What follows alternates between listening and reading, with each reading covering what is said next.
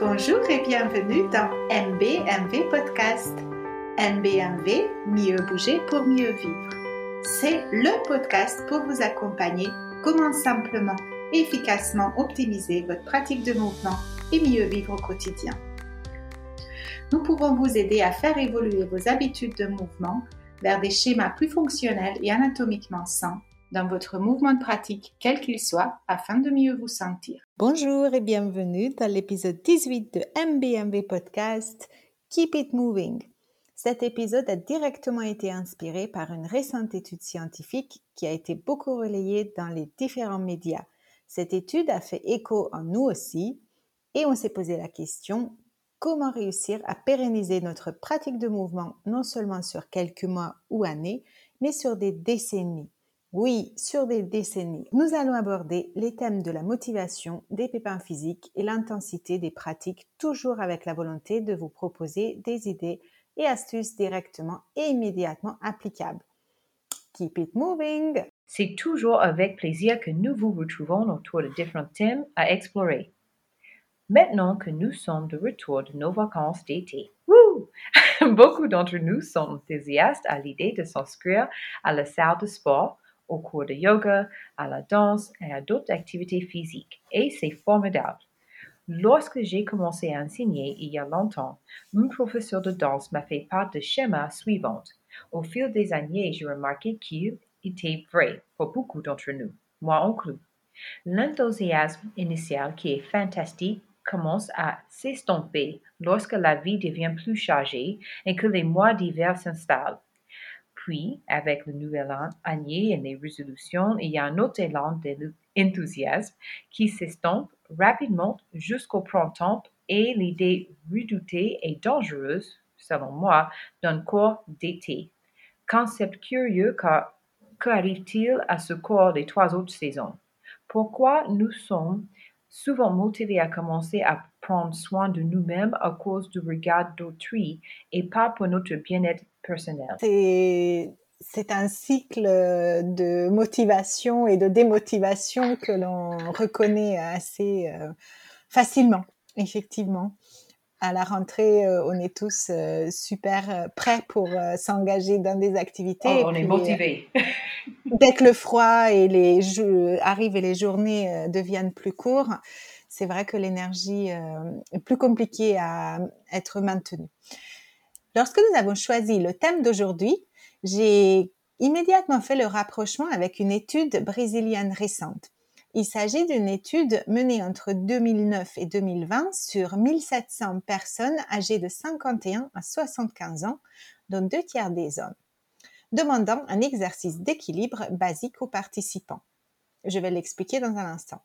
Le but était de savoir si la réussite ou non de cet exercice pouvait être un indicateur de la longévité du sujet. Et contrairement aux médias et aux réseaux sociaux qui en ont fait une interprétation plutôt euh, de type alertant, euh, à savoir euh, si vous ne passez pas ce test, vous risquez de mourir dans la décennie qui suit, j'ai envie de poursuivre une réflexion avec vous prenant d'autres approches. Et de un, parce qu'en avançant en âge, en effet, on va quand même tous finir par partir de ce monde.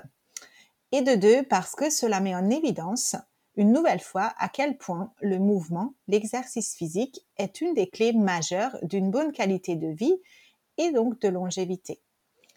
Alors, je reviens à l'exercice. L'exercice test de l'étude consistait à se tenir debout sans aucun appui autre que les pieds dans un premier temps et ensuite passer un pied derrière le mollet opposé et rester en équilibre pendant 10 secondes. Le taux de réussite diminuait proportionnellement à l'âge des participants. Alors la question que nous pouvons aussi poser au-delà de se faire peur en disant mon Dieu, euh, j'ai plus de sens de l'équilibre, je vais mourir, c'est que pouvons-nous faire pour rester en forme le plus longtemps possible? Et comment avoir une pratique de mouvement qui me met à l'abri de blessures me maintient en forme, me mmh donne de la force et de la confiance sur le long terme, en moi et en mon corps. Et dans cette question, le plus important est le long terme. Mmh. Et c'est là où il y a le lien avec ce que tu dis, avec cette espèce de cycle d'enthousiasme et de retombées, parce que comme on n'est pas sur euh, des objectifs euh, avec un résultat immédiat, ben justement, c'est un investissement. Et donc, la notion qui est aussi dans, dans l'air du temps, c'est la durabilité. J'en ai déjà parlé dans un podcast précédent, mais je suis en effet un peu paresseuse. C'est vrai. je me rappelle, monter les escaliers euh, dans les meubles, c'est plutôt descendre. Dans le subway, par contre, dans le métro, ça passe. les gens ont cette idée de moi que je suis vraiment rapide, like un peu speed, mais je peux volontiers passer la plupart de mon temps libre assis sur mon canapé à observer mes plantes au lire un livre. Une fois que je suis euh, hors de cette maison et que je bouge, oui, je suis active. Comme je l'ai déjà mentionné dans un épisode précédent aussi, j'intègre l'exercice dans ma journée, par exemple en prenant les escaliers ou en montant l'escalateur sur le côté gauche. Même si ces derniers temps, j'ai l'impression que mon cœur va exploser dans ma poitrine lorsque j'agite des longs escaliers avec des grandes marches, mais je me. Je comprends tout à fait et j'ai déjà ressenti le même enthousiasme à l'idée de commencer une nouvelle activité pour finalement m'essouffler. Cependant, en me connaissant, j'ai imprimé dans mon cerveau la devise Mieux vaut prévenir que guérir. Et je suis ainsi capable de contourner la perte de pêche, car je sais que si je perds ce pourquoi j'ai travaillé, ma paresse ne me permet pas de travailler dur pour retrouver la forme. Oui, effectivement, je suis aussi dans le camp de mieux vaut prévenir que guérir. Et euh, c'est quelque chose qui peut donner de la motivation. Parce que quand on a cette impression qu'on fait quelque chose pour soi, en fait, c'est un sentiment qui, qui est agréable.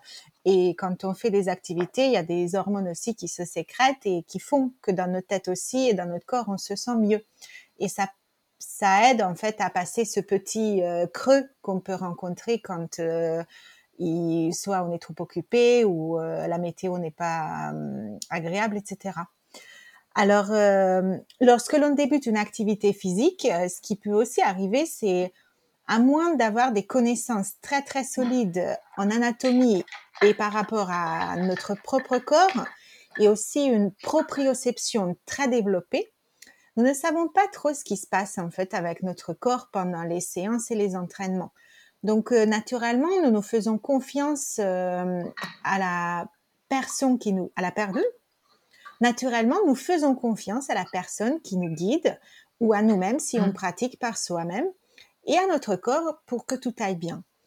Et pour certains, ce sera le cas et pendant très longtemps. Et pour d'autres, il y aura des signes plus ou moins tôt qu'il y a quelque chose qui n'est pas totalement en harmonie. Euh, on a des trucs qui tirent, on a des petites douleurs, on a des tensions, des, inconforts, etc. Mais encore faut-il comprendre, euh, savoir interpréter et prendre en compte ces signes. Et c'est là où ça devient un petit peu plus délicat parce que euh, investiguer, s'écouter, c'est aussi du temps. Et parce qu'il faut rechercher ce qui se passe, faut essayer de comprendre, il faut peut-être consulter, faut peut-être euh, discuter. Et, euh, et, comme au départ, souvent, c'est rien de grave, c'est pas quelque chose d'important. En fait, on pense que, que ça s'en ira tout seul.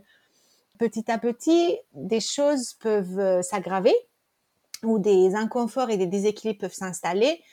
Et si vous n'avez pas pris le temps de s'en occuper, eh bien, peut-être que vous finirez par euh, vous blesser. Et en avançant dans l'âge, chaque blessure, euh, c'est, il y a, y a, quelque chose qui est rompu parce qu'il faut que vous vous reposiez et après il faut retrouver la motivation. Il faut aussi aller au-delà de cette peur qui s'est peut-être installée parce qu'on n'a pas envie de se reblesser. Euh, il y a aussi euh, la frustration de ne pas pouvoir continuer, de ne pas voir peut-être ses copains, ses camarades. Donc, euh, c'est pour ça que... Il y a souvent des gens lâchent prise à ce moment. Ils, oui. oh, ils ne reviennent pas vers leur pratique de modalité, quelle modalité. Ils ne reviennent pas parce que la blessure, est... ouais. Mm. Ou alors qu'on aura raté l'année et puis on peut pas passer le niveau suivant. Enfin, il y a plein de, de, de facteurs. Mm. Mais en tout cas, c'est quelque chose qui que l'on peut expérimenter euh, fréquemment euh, chez des personnes qui font des activités rester dans cette euh, démarche d'investissement sur le long terme. Et il y a un truc que, moi j'ai vraiment appris de, de l'IT, c'est d'avoir un corps super fort et intégré. parce Mmh. que nous avons besoin en premier lieu vraiment de créer cette stabilité à la fois autour des articulations et au centre pour pouvoir ensuite bouger avec plus d'aisance, plus de confiance, plus de liberté. Même si vous cherchez une activité où vous voulez gagner en souplesse et en fluidité parce que vous vous sentez un peu raide et coincé, Mm. si vous mettez l'accent sur cette souplesse sans vous préoccuper de, des déséquilibres qui sont déjà là, bah, vous risquez peut-être de, de, d'avoir des surprises un peu désagréables. Et moi, c'est un peu ça aussi qui, ce qui m'est arrivé euh, après six années de pratique de yoga, parce que je faisais confiance euh, à ce qu'on m'avait toujours dit. J'avais une douleur euh, au niveau de l'insertion de, de l'ischio-jambier juste en dessous de la fesse. Et on m'avait toujours dit que bah, il fallait continuer à pratiquer, ça va se détendre. Mmh. Et en fait, à force de faire ça pendant 6 ou 7 ans, je me suis retrouvée quand même avec euh, une tendinopathie euh, au niveau de, de, ce muscle. Et euh, c'est vraiment grâce à ma pratique LIT que j'ai pu euh, guérir en fait cette chose et déjà de l'identifier parce que je savais même pas que j'avais quelque chose, je pensais juste que euh, c'était un peu euh, raide et que en continuant ce que je faisais, ça va, ça va partir. Et donc j'ai mis six ans pour comprendre que en fait il y avait quelque chose non, qui ça clochait. Va, ça va pas partir en fait. voilà, voilà. Pour revenir à ce que je disais, il est évident que l'amplitude de mouvement et la rapidité d'exécution est corrélée à notre âge. C'est sûr qu'une personne qui a plus de 70 ou 80 ans mettra plus de temps à s'asseoir par terre ou de se relever ou faire ses lacets qu'une personne de 25 ans. Donc, il faut aussi adapter votre pratique à votre Ouais. âge. Mais ce qui est important, c'est de savoir que quand vous combinez le mouvement et la notion de durabilité, eh bien, vous êtes euh, dans, euh, sur le bon chemin vers la longévité parce que vous êtes dans une démarche euh, où vous conservez votre capacité de bouger et de faire des choses. Oui. Et ce sentiment de pouvoir, je, je crois que c'est vraiment précieux. On a d'autres études qui montrent que plus on avance en âge, plus on commence à appréhender les chutes et les pertes d'équilibre, et qu'une personne qui a déjà fait une chute et s'est fait mal sera de moins en moins en confiance pour euh, continuer à bouger, à rester indépendant euh, et perdra euh, plus facilement par la suite cette assurance et l'équilibre, et le risque de rechute se multiplie mais beaucoup plus par rapport à cette peur en fait qui s'installe que euh, réellement liée à la condition euh, physique de la personne. Oui, et c'est pas qu'ils sont peut-être pas capables, mais ils sont peur d'essayer. Oui. C'est vrai, avec le long terme, si on fait quelque chose, moi je suis comme, on est dans le camp là de longévité, de durabilité, si un petit peu chaque jour, on travaille l'équilibre, you know, un petit peu, on marche, c'est pas nécessaire de faire des choses like, you know, on dit en anglais go hard, where it's like beast mode, on dit, you know, where everything, tout est vraiment like, ah, let's go, let's go. Oui, en, en nécessaire de faire ça. force, euh, en puissance, euh, oui, un peu comme un brut. Oui, Oui, une- you know, brute. faut, you know, pousser, pousser nos limites, dépasser les limites, euh, notre propre, propre limite, I guess. Mais moi, tout est en douceur. Moi, j'aime bien marcher. Tout est en douceur. Les choses, et on a déjà parlé de ça, c'est pas nécessaire. Juste un petit peu chaque jour. Et on peut tous trouver un peu de, un moment quand même. Mm. Si c'est juste une différence entre prendre l'arrêt de, euh, l'arrêt de bus un peu plus loin. Ou si vous habitez dans la campagne, ok, fais une balade, you know, euh, like un peu plus loin. Et juste, et on peut intégrer les choses dans notre vie quotidienne facilement. Et aussi, on peut faire un peu de lit. But, Ça, c'est sûr. hein. c'est sûr, ouais. Mm. Donc, selon plusieurs articles, pour revenir vers, you know, qu'est-ce que je viens de parler, selon plusieurs articles scientifiques, la constance est la clé de l'exercice. OK? Donc, c'est pas beast mode, c'est pas faire des choses de folie, everyday, pendant des heures, des heures. Faire de l'exercice trois heures par jour pendant un mois peut entraîner, en fait, des problèmes de santé, notamment des facteurs de fatigue, des claquages de tendons, de muscles qui découragent souvent les gens de continuer à s'entraîner, comme Rita a mentionné. Au lieu d'aller à fond dès le début, essayez d'augmenter lentement le temps d'entraînement chaque semaine ou toutes les deux semaines en commençant par 30 minutes, trois fois par semaine pour arriver lentement à 60 minutes cinq fois par semaine. Oui, et puis aussi adapter ça en fonction de votre âge. Effectivement, cinq fois 60 euh, minutes si vous avez euh, jusqu'à, je ne sais pas, mais, mais écoutez-vous. Si c'est trop, eh bien faites 45 minutes, faites 30 minutes, faites 20 minutes. Euh, mais essayez de, de, faire quelque chose le plus souvent possible par semaine. C'est plus important en fait que vous bougiez un peu chaque jour que bouger beaucoup, mais rarement. Oui, c'est ça. Ou bouger beaucoup tout le temps. Parce que ça, peut jouer dans l'autre sens, comme mentionné. Dans, ouais. dans l'excès. L'excès. Rester euh, sur ce. Le juste milieu. Le juste milieu, c'est ça. Le juste milieu, oui, c'est ça. Le juste milieu, l'équilibre entre l'effort et relaxation. C'est ça. J'ai mentionné ça, je mentionne ça dans mes cours tout le temps. Le mm. juste milieu entre l'effort et relaxation. Mm. C'est un bel endroit. le juste milieu. Donc, la lenteur et la régularité permettent non seulement de gagner la course, mais aussi d'atteindre la ligne d'arrivée plus tard dans la vie. L'un des choix préférés de nombreuses personnes pour se mettre en forme est la marche ou la course à pied pour la santé cardiovasculaire. Des études montrent qu'il suffit de 10 minutes d'activité physique d'intensité modérée pour avoir un cœur en bonne santé. Une étude a révélé que 60 à 90 minutes d'exercice hebdomadaire réduisent jusqu'à 50% le risque de maladie cardiaque. Ajoutez un euh, le Reset Elite, ou mieux encore un cours complet de faire que améliorer votre santé globale. Oui, et le LIT, comme nous le disons depuis euh, le début de ce podcast, est vraiment un outil formidable. Nous travaillons le corps, la posture, on fait des variétés de mouvements, on fait du HIT, on fait de la pliométrie, mm-hmm. on bouge sur tous les plans, des choses dynamiques pour la partie cardio, pour gagner et construire de l'endurance des étirements des fascias pour gagner un peu en souplesse, de mobiliser, réhydrater des tissus à l'intérieur, la stabilité autour des articulations.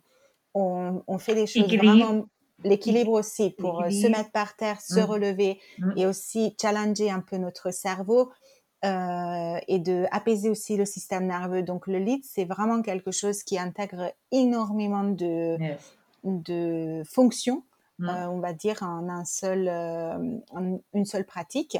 Donc, nous vous invitons à le découvrir. vous pouvez nous contacter pour cela et rester à l'écoute. Et à très bientôt dans un prochain épisode. Nous aurons le plaisir de vous retrouver le mercredi matin, tous les 15 jours, avec un nouvel épisode de MBMB avec les ressources, astuces, des exercices, des informations et plus de fun. Vous pouvez suivre Rita sur Instagram at thisbubble.rita et moi, Anthony, sur Facebook, Dancing Yogini, Yoga et Danse. Si cet épisode vous a plu, nous espérons que ça c'est le cas, nous avons encore plein d'autres à écouter pour mieux comprendre votre corps et comment le mouvement optimal peut améliorer votre vie quotidienne. Pensez à partager MBMV avec des amis qui peuvent eux aussi en bénéficier.